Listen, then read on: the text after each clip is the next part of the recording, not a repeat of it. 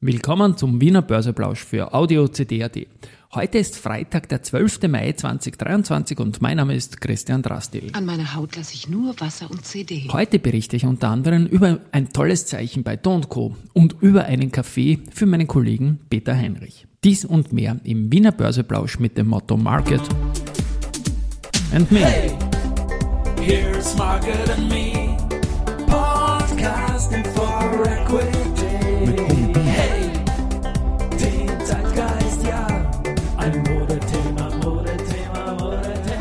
Ja, die Börse als Modethema und die Mai-Folgen des Wiener Börseplausch sind präsentiert von Wiener Berger und der österreichischen Post, deren Soundlogo im Hintergrund erklingt. Und die Post, die steht heute auch im Vordergrund, weil sie jetzt um 11.38 Uhr, als ich das einspreche, der größte Vormittagsgewinner am Wiener Markt. Das Ganze in einem Umfeld, äh, als der ATX sogar minus 0,09 Prozent verliert auf 3178 Punkte. Wie gesagt, die Post vorne mit plus 2,8%, dann die Föstalpine mit 1,4%, die OMV mit 1,06%, Verliererseite erste Group 1,5%, Vienna Insurance Group minus 1,3% und die AT&S minus 1,3%, die haben zuletzt fünf Tage im Plus gehabt. Beim Geldumsatz ist es so, dass die erste Group heute schon um 11.38 Uhr 10 Millionen Umsatz hat, dann die OMV 5,4 und die Föstalpine 2,3. So, und jetzt gehen wir mal bei der Post ins Detail. Die haben das erste Quartal gemeldet, Umsatz und Ergebnis verbessert und den Ausblick fürs Gesamtjahr bestätigt. Das hat, wie gesagt, dem Markt gefallen. Die Umsatzerlöse des Konzerns sind im ersten Quartal um 10,5 Prozent auf 664,7 Millionen Euro gestiegen. Laut CEO Georg Bölzel sind vor allem äh, die Divisionen Filiale und Bank sehr stark unterwegs. Äh, es hätten aber alle Divisionen beigetragen. Aber Filiale und Bank profitiert vom gestiegenen Zinsumfeld und konnte sich sowohl im Umsatz als auch im Ergebnis signifikant verbessern. EBITDA im ersten Quartal mit 95,1 Millionen Euro um 17,1 Prozent über dem Niveau des Vorjahres. Und letztendlich Ziel ist es heuer, noch im Jahr 2023 eine adaptierte Produkt- und Preisstruktur in der Briefpost einzuführen. Zeitgemäßes Preis-Leistungsangebot soll die Verfügbarkeit und die verlässliche Zustellqualität gewährleisten und auch die gestiegenen Kosten abbilden. Und bei der Bank 99, die vom Zinsumfeld profitiert, soll 2023 die Basis dafür gelegt werden, dass 2024 dann der Break-Even geschaffen werden kann. So viel zur Post. Bei der Strava gibt es auch News, die wollen den Anteil von Rasperia, ähm, da geht es um den Oleg Deripaska natürlich, von 27,8 aktuell auf unter 25 Prozent bringen. Die Verwässerung äh, dieser Beteiligung soll dann in mehreren Schritten erfolgen und auf der HV am 16. Juni abgesegnet werden. Das ist sicherlich auch spannend für die ATX-Sache, weil solche Transaktionen natürlich Volumen bringen würden. Ähm, Stichtag für die neue ATX-Zusammensetzung ist da Ende August und die Strabag ist definitiv eines der beteiligten Unternehmen. Gut.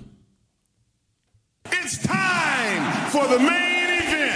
Main Event ist die Do Co., die wie der Flughafen Wien auf All-Time-High-Niveau in etwa herum agiert. Und da ist gestern ein Riesenaktienkauf gemeldet worden, nämlich die Attila Dogudan Privatstiftung. Wir haben es gestern eh gesagt im Wiener Börseplausch, hat 75.000 Aktien zu 111 Euro erworben und 8,3 Millionen äh, Volumen dieser Transaktion. Ich habe gestern gemutmaßt, dass das im Zusammenhang mit den Convertibles stehen sollte, könnte, müsste. Und so ist es auch. Ich habe das jetzt bestätigt bekommen. Es ist nämlich so, wenn alle konvertieren würden aus dem Convertible, dann würde es 10% mehr Aktien geben und damit würde die Stiftung vom Attila Dogu dann, seine Privatstiftung, unter 30% fallen. Was wiederum zur Folge gehabt hätte, dass sie nie wieder über 30% gehen könnte, ohne ein Überangebot, äh, Übernahmeangebot zu machen. Dann hätte man bei 29,9 zum Beispiel zwar die Dividende für 29,9, aber nur Stimmrechte für 25 plus 1. Ich persönlich sehe das als Riesenzeichen der Familie, dass sie jetzt am All-Time-High-Niveau an die Aktie glaubt und noch vor der Sperrfrist am Montag kauft. Ich finde, das ist absolut erwähnenswert und das ist für mich, wie gesagt, Main Event. It's time for the main event. Genau, des Tages. Drüben ist das so eine Kaffeemaschine. Ich könnte jetzt da hingehen, mit meinem Handy hergehen und sagen, okay, ich hätte einen Kaffee, piep, fertig. Und Sie machen alles im Hintergrund. Piep, fertig, das hat mir gefallen, was der Peter Heinrich, mein deutscher Kollege vom Börsenradio, da gesagt hat. Und rund um Do und Co. passt die Geschichte natürlich, wenn wir das hier bringen. Mein deutscher Kollege Andreas Groß hat mit dem Heimer Scheuch, Wienerberger CEO, gesprochen zu den Q1-Zahlen. Ähm, Heimer Scheuch hat gesagt, dass er mit dem Quartal sehr zufrieden ist und dann gibt es natürlich noch eine ganz, ganz spannende Rede über Leistbarkeit von Wohnen und das muss man sich einfach anhören und wird auch in den Shownotes verlinkt. Keine harte Pause, Geschichte. Börsegeschichte gibt es heute auch einiges an diesem 12.05. 12.05.1999 ist eine gewisse Sanokemia äh, in Frankfurt an die Börse gegangen. Das ging damals um 53,8 Millionen Euro und Greenschuh von 8 Millionen Euro. Spannende Geschichte eigentlich, die Sanokemia gewesen, ist dann nicht an der Börse geblieben und gehört mittlerweile einem ehemaligen Mitarbeiter von mir, nämlich dem Thomas Erginger. Und ich glaube, der macht auch einen recht guten Job. Liebe Grüße an den Thomas bei dieser Gelegenheit. Am 12.05.2006 zum Doppel, IPO in Wien. Ähm, das war auch ein spannendes IPO und ist jetzt natürlich nach wie vor im Markt tätig und ist eine slash Risikohinweis Aktie, die mir sehr, sehr gut gefällt.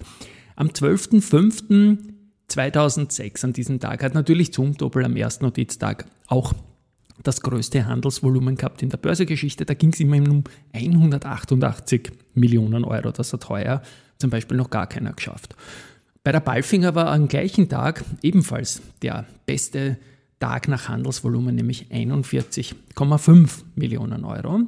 Bei der Immofinanz ist es so, dass vor 19 Jahren die längste Serie über den Moving Average 200 1090 Tage am Stück äh, durchgeführt worden ist. Das war damals noch anders. Das ist wie ein Schnürl nach oben gegangen in der Ära Petrikovic. War aber eine letztendlich andere Geschichte. Pira Mobility hat am 12.05.2020 die beste Performance-Serie am Stück gemacht, nämlich fünf Tage und das Ganze endete am 12.05.2020 und in diesen fünf Tagen ist es 26,3 Prozent nach oben gegangen.